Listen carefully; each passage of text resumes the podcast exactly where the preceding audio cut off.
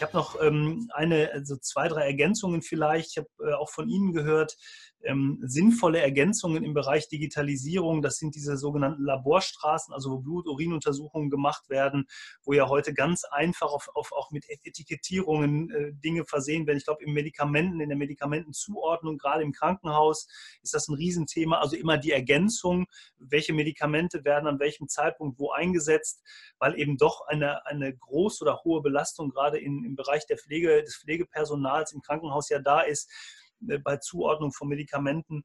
Ähm, ich fand es aber sehr schön, dass Sie gesagt haben, der Mensch steht trotzdem immer im Fokus. Also Mensch entweder Personal oder auch Mensch äh, Patient oder letztendlich Mensch oder auch Angehörige von Patienten. Und ich glaube, wenn wir das Thema Digitalisierung annehmen, entsteht vielleicht ein Moment mehr Zeit für den Menschen, den wir uns dann nehmen können und vielleicht ähm, ja das auch mehr zum Heilungsprozess beiträgt. Da kann ich Ihnen hundertprozentig zustimmen. Also das Thema ist doch, ähm, jetzt kommen wir mal auf die, ähm, ich bin wieder bei den Human Resources. Mhm. Wie ist es denn heute? Ähm, ganz Deutschland stellt fest, wir haben einen unendlichen Pflegenotstand. Mhm. Es ist in der Politik äh, stark aufgenommen worden, das Thema. Herr Spahn hat das zu seiner Chefsache gemacht. Ähm, das ist auch alles prima. Man darf nicht vergessen, dass es viele, viele, viele Jahre ich sage mal, unbeantwortet blieb, dieses aufkommende Problem. Aber so ist es jetzt. Mhm. Jetzt dürfen wir aber doch nicht nur in eine Diskussion verfallen. Wir müssen jetzt äh, Pflegekräfte auf Teufel komm raus einstellen. Denn das Thema ist, die, die heute da sind, die arbeiten gar nicht so lange. Wenn man das auf die Berufsgruppe Pflege, äh, ich sage mal, fokussiert, dann sieht man, dass viele ihr Berufsleben relativ frühzeitig beenden. Ja, warum? Weil sie es vielleicht in ihren Alltag nicht mehr eingebracht kriegen, mhm. weil es vielleicht auch nicht mehr so attraktiv ist aus der Pflegesicht heraus, weil sie nämlich 30, 40 Prozent ihrer Arbeitszeit mit administrativen Tätigkeiten etc. verbringen. Deswegen glaube ich, wenn wir es nicht schaffen, die Berufsgruppen in den Feldern arbeiten zu lassen, für die sie eigentlich ausgebildet sind, genauso kann es doch nicht angehen dass Ärztinnen und Ärzte an Kliniken teilweise 50, manche geben sogar 60 Prozent ihrer Tätigkeit in arztfernen Bereichen tun, mhm. äh, absolvieren. Also da sieht man doch, da ist was nicht in Ordnung. Und warum ist es so? Das Thema ist, wir befassen uns zu wenig mit Prozessoptimierungen in Krankenhäusern. Ähm, das ist ein Thema, das mag man gar nicht hören, hört sich auch im Grunde fürchterlich an. Und dann sagt man immer, wir sind keine Autoindustrie. Aber trotzdem ist es so, dass wenn wir wirklich Prozess für Prozess aufarbeiten und sehen, woran hapert es, dann können wir die Arbeitskräfte, die wir haben, wieder mehr an die Patienten ranbringen. Und deswegen steht der Mensch im Vordergrund. Mhm. Und damit das auch immer kritisch hinterfragt wird, haben wir in Essen zum Beispiel ein Institut für Patientenerleben gegründet, um eben die Patienten ganz eng einzubeziehen in all diese ja, Veränderungsprozesse. Und all das, was ich hier gerade sage, das muss natürlich jedem klar sein, klar sein, ist ein riesiger Veränderungsprozess. Da sind Menschen, die seit langer, langer Zeit im Krankenhaus arbeiten und jetzt kommt man und sagt, also wir werden Smart Hospital und Digitalisierung, das ist die Lösung. Das ist natürlich falsch.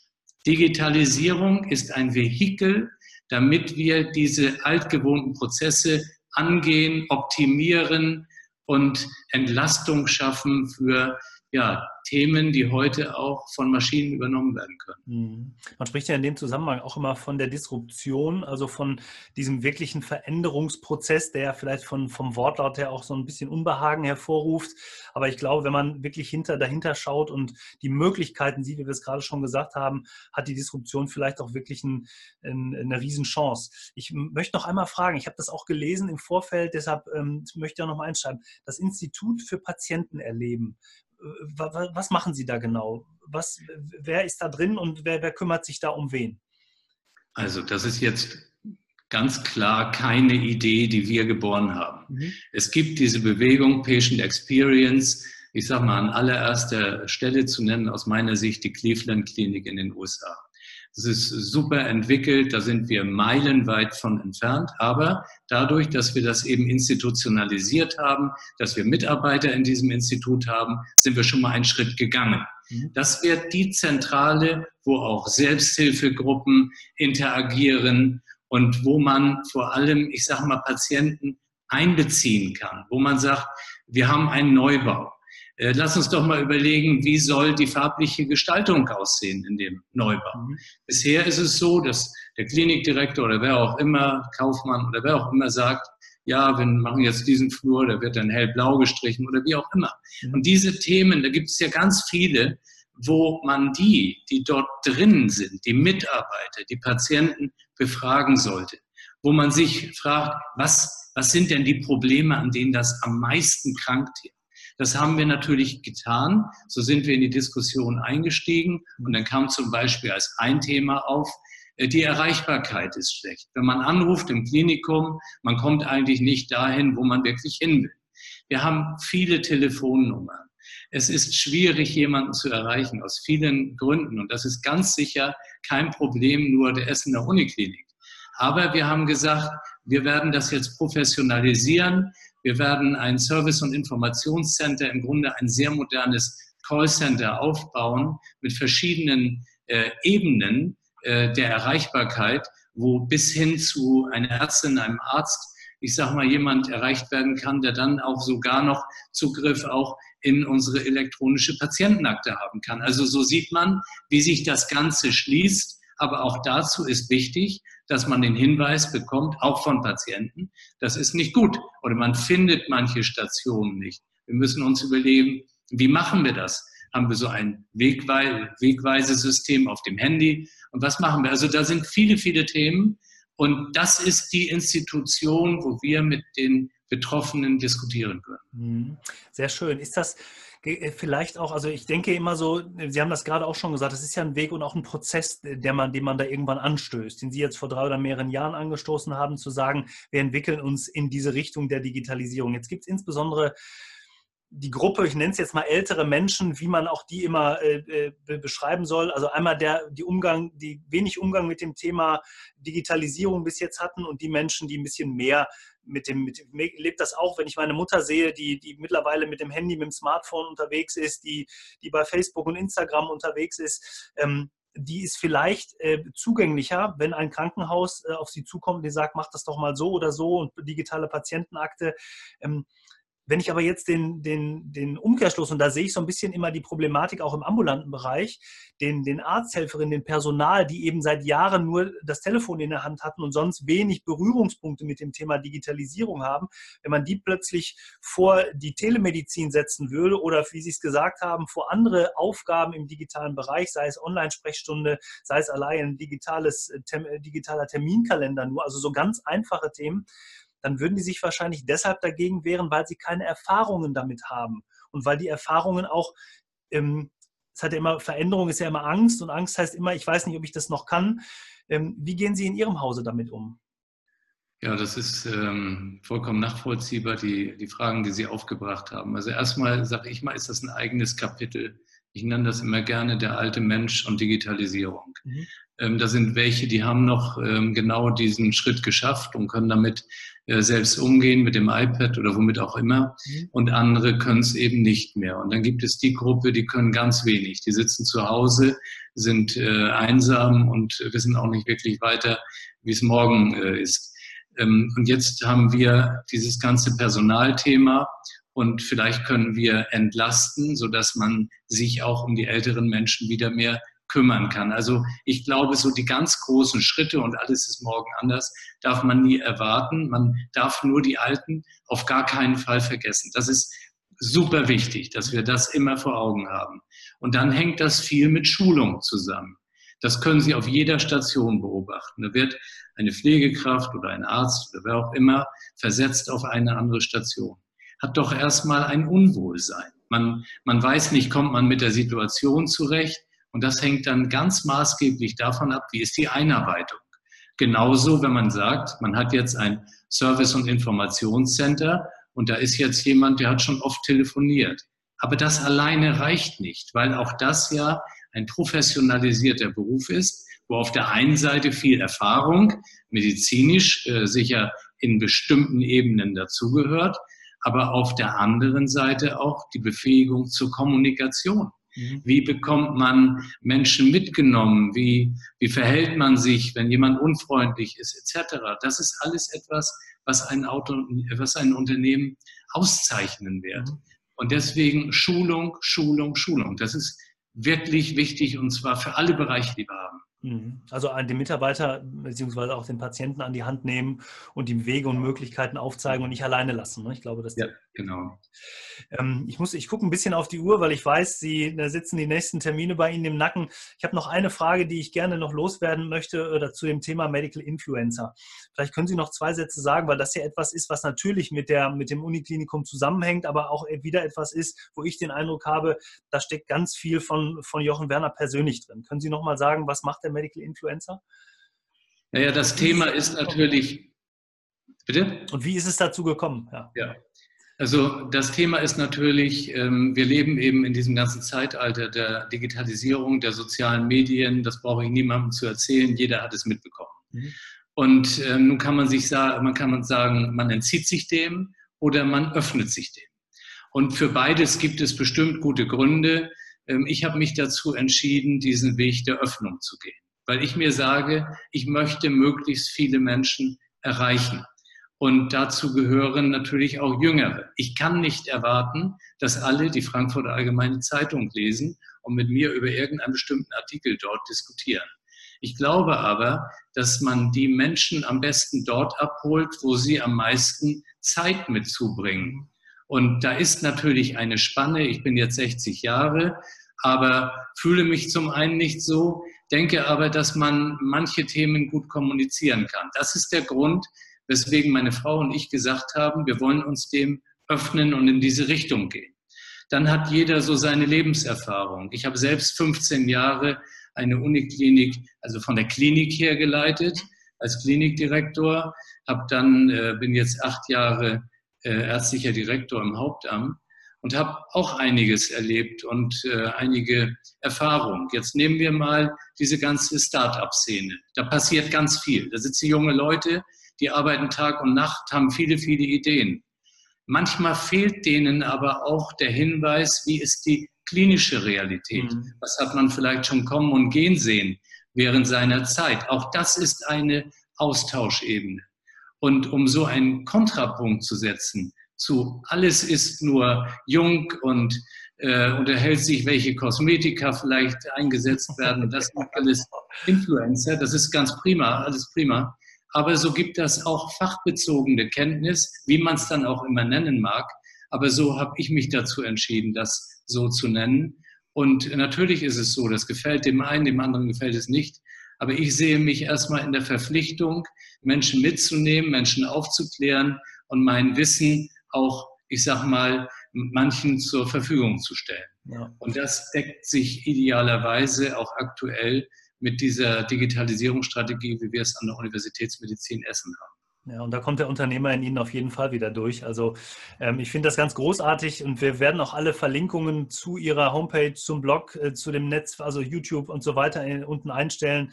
Ähm, und äh, die Frage wäre jetzt nur, wenn jemand mal äh, an Ihnen persönlich interessiert ist, ähm, kann, kann irgendjemand mit Ihnen Kontakt aufnehmen? Also dann vielleicht über die Seite äh, Medical Influencer einfach mal eine E-Mail schreiben und Fragen stellen, vielleicht auch junge Startups oder junge Ärzte, die vielleicht einfach mal einen Rat haben wollen?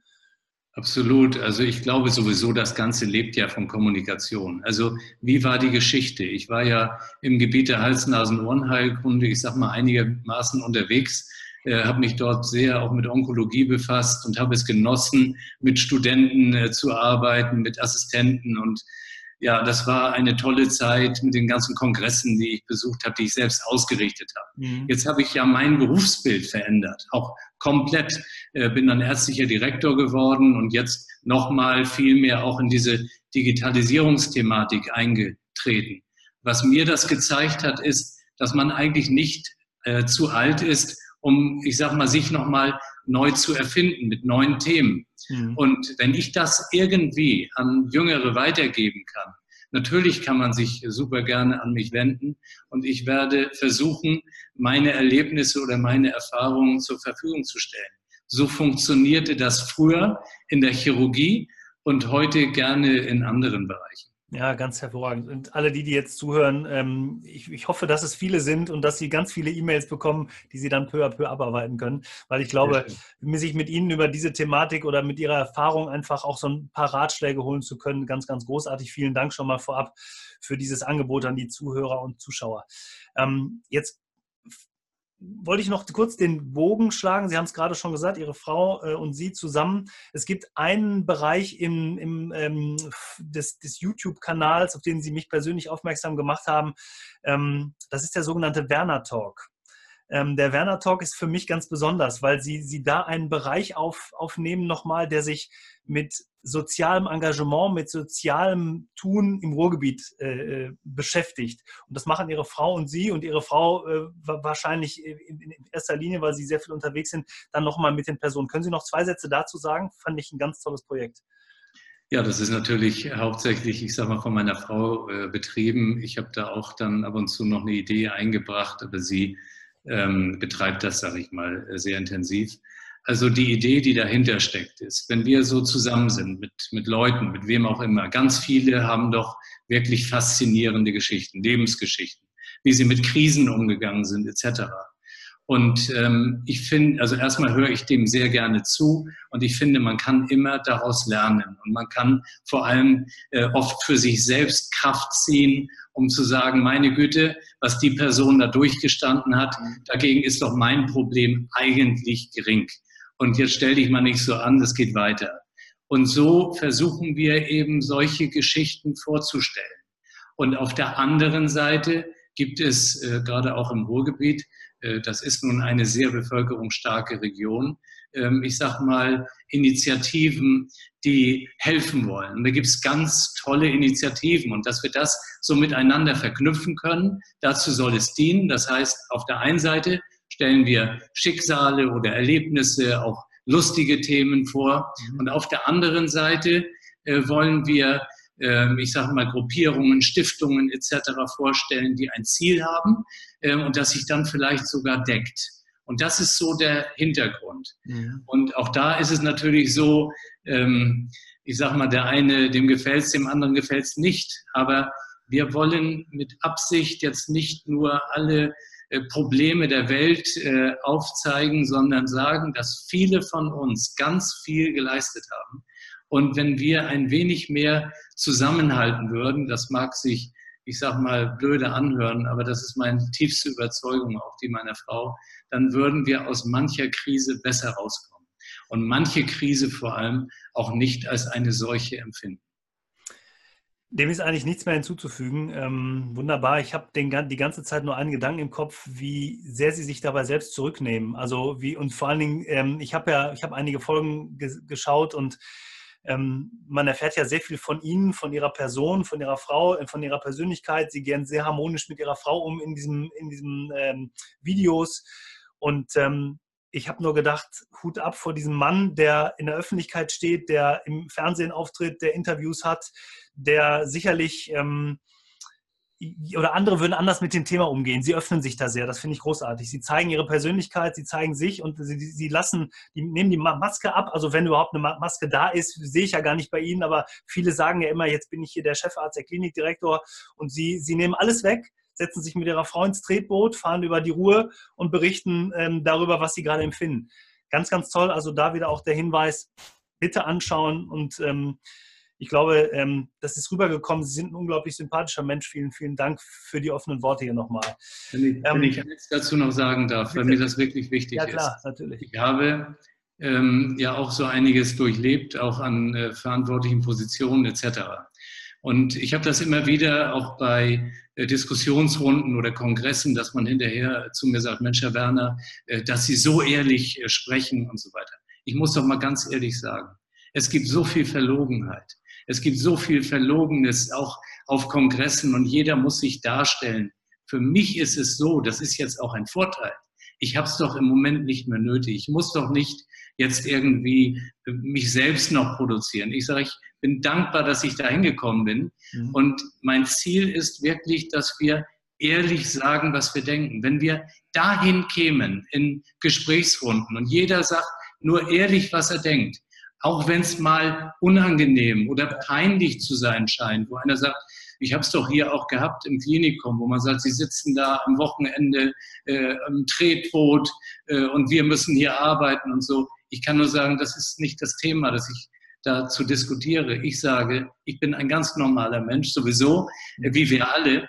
Äh, nur es täten vielen gut, sich ein kleines bisschen normaler zu zeigen. Und das bringt auch bei Mitarbeitern einen Erfolg. Und ich glaube, beim Smart Hospital ist ein ganz, ganz wichtiger Punkt, dass wir die Hierarchien abflachen und dass wir im Team miteinander leben. Ansonsten werden wir nie Bestand haben, weil es keiner mehr braucht. Ich selbst komme aus einer äh, Generation, die war so stark hierarchisch, da hat man auch nichts gewagt zu sagen. Da saß man bis abends und hat auf die Visite gewartet. Es war eine andere Zeit, alles in Ordnung. Aber heute nicht mehr. Vielen, vielen Dank dafür. Ähm, zum Schluss mache ich immer eine kurze Frage, kurze Antwortrunde. Ich finde es immer spannend, auf, unter, auf, die gleichen Fragen unterschiedliche Antworten zu bekommen.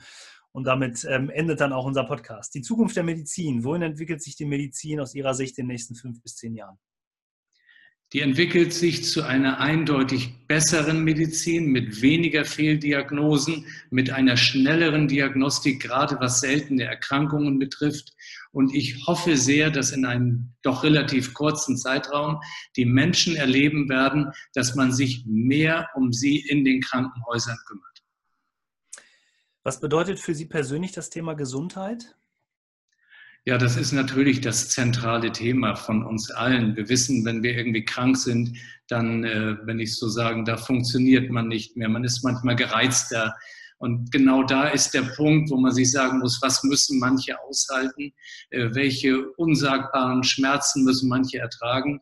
Und deswegen denke ich, sie bringt uns manchmal, wenn sie nicht so gegeben ist, auf den Boden der Realität zurück und so richtig großes Kino ist, wenn wir das nicht vergessen und uns ganz besonders um diejenigen kümmern, denen es nicht so gut geht. Es ist das zentrale Thema Gesundheit, aber es ist nicht allen vergönnt. Mhm. Aber es liegt an uns Gesunden, dafür zu sorgen, dass es den Kranken ein bisschen besser geht. Welche Eigenschaften braucht Ihrer, aus Ihrer Sicht der Arzt als Unternehmer?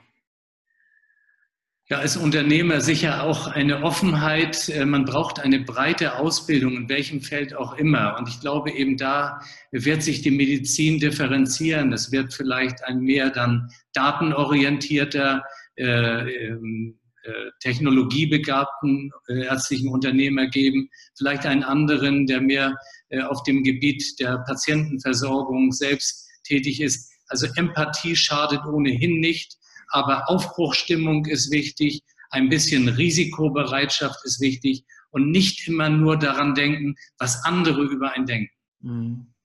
In dem Zusammenhang fällt mir gerade ein, habe ich letztens in einem anderen Interview zum ersten Mal gehört, dass es nicht nur ein IQ gibt, also einen Intelligenzquotienten, sondern mittlerweile auch einen EQ, also einen emotionalen Quotienten, der, ähm, den Sie quasi gerade den Unternehmer auch mit, mit Empathie ansprachen.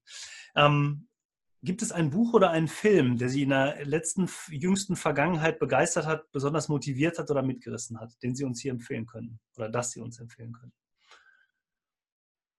Nein, also ich habe jetzt zuletzt gelesen das äh, Buch von dem Spiegel-Journalisten Herrn Müller über die Zukunftsmedizin eben. Ich finde, er hat das sehr gut dargestellt. Als ich das Buch anfing zu lesen, ähm, da wusste ich gar nicht so richtig, wie steigt er ein sehr offen, finde ich. Also auch äh, ich habe viel gelernt wieder aus diesem Buch. Und im Moment muss ich sagen, lese ich so viel Fachlektüre, weil mich das Thema so fasziniert, weswegen ich jetzt gar nicht dazu komme, äh, was vielleicht auch falsch ist, aber so war ich eigentlich immer, ähm, ich sag mal, äh, Bücher anderer Bereiche zu lesen. Ja, Zukunftsmedizin ist ein tolles Buch, habe ich, hab ich auch schon gelesen ja. und lohnt sich wirklich. Ähm, ähm, ich musste es mehrfach lesen, weil, oder einige Passagen mehrfach lesen, weil es sehr medizinisch teilweise ist, aber ähm, lohnt sich in jedem Fall. Schöner Hinweis. Und die letzte Frage, gibt es jemanden, den Sie uns vielleicht als Podcast-Gast für diesen Podcast empfehlen könnten? Gerne aus dem Bereich Medizin. Also da gibt es natürlich eine ganze Reihe. Ähm, ich sage mal, bei uns jetzt, wenn ich äh, über die Medizin hier spreche und äh, unseren Radiologen sehe, den Professor Forsting, der hat natürlich viel erlebt, wie die Radiologie sich verändert hat mhm. Äh, mit der Digitalisierung, aber selbst einer derjenigen, die das sehr nach vorne getrieben haben, wenn man ihn erzählen hört, dann erzählt er, dass gerade zu Beginn dieser Digitalisierungsphase äh, er quasi eher angeschuldigt wurde, dass er das ganze Gebiet der Radiologie äh, zerstören würde. Also äh, deswegen sage ich live miterlebt. Und was ihn auch auszeichnet, ist dieser Teamgedanke. Ähm, er sieht die jungen Leute, er hat eine gute Gruppe zur künstlichen Intelligenz. Und ich glaube, das ist für viele interessant, einmal zu hören. Mhm, okay. Vielleicht komme ich da im Nachhinein nochmal auf Sie zu ähm, und darf vielleicht nochmal um die eine oder andere Empfehlung bitten. Ja, äh, Herr Professor Werner, ganz, ganz lieben Dank für Ihre Zeit. Es ist jetzt doch fast eine Stunde geworden, die wir hier zusammen äh, sitzen. Es geht so schnell rum. Ich habe noch ganz viele Sachen. Ich habe hier noch, noch das Thema künstliche, künstliche Intelligenz stehen. Wir haben wenig gesprochen über, über dieses Thema Internet of Things, also diese die Sachen, die ja. oder auch Wearables, die mittlerweile ja da sind, die uns im täglichen, also es gibt noch, es hätte noch so viele tolle Themen gegeben mit Ihnen. Ähm, ich plane demnächst einfach zwei Stunden ein. Oder wir unterhalten uns nochmal auf irgendeiner Veranstaltung. Vielleicht treffen wir uns ja nochmal. Ganz, ganz mhm. lieben Dank für Ihre Zeit. Ich weiß, der nächste Termin drückt schon. Ähm, ja, für alle Zuhörer und Zuschauer nochmal äh, ganz vielen Dank fürs Zuhören und Zuschauen. Ich bitte immer zum Schluss um eine Bewertung bei iTunes oder YouTube, denn nur so können wir wissen, ob wir hier einen guten Job machen und, und vielleicht kriegen wir dann nochmal so tolle Interviewgäste wie Herrn Professor Dr. Jochen Werner. Danke fürs Zuhören und Zuschauen. Ihnen vielen Dank nach Essen. Schönen Abend, schöne Woche. Viele Grüße an Ihre Frau. Bis zum nächsten Mal. Tschüss. Ganz herzlichen Dank. War super nett. Danke.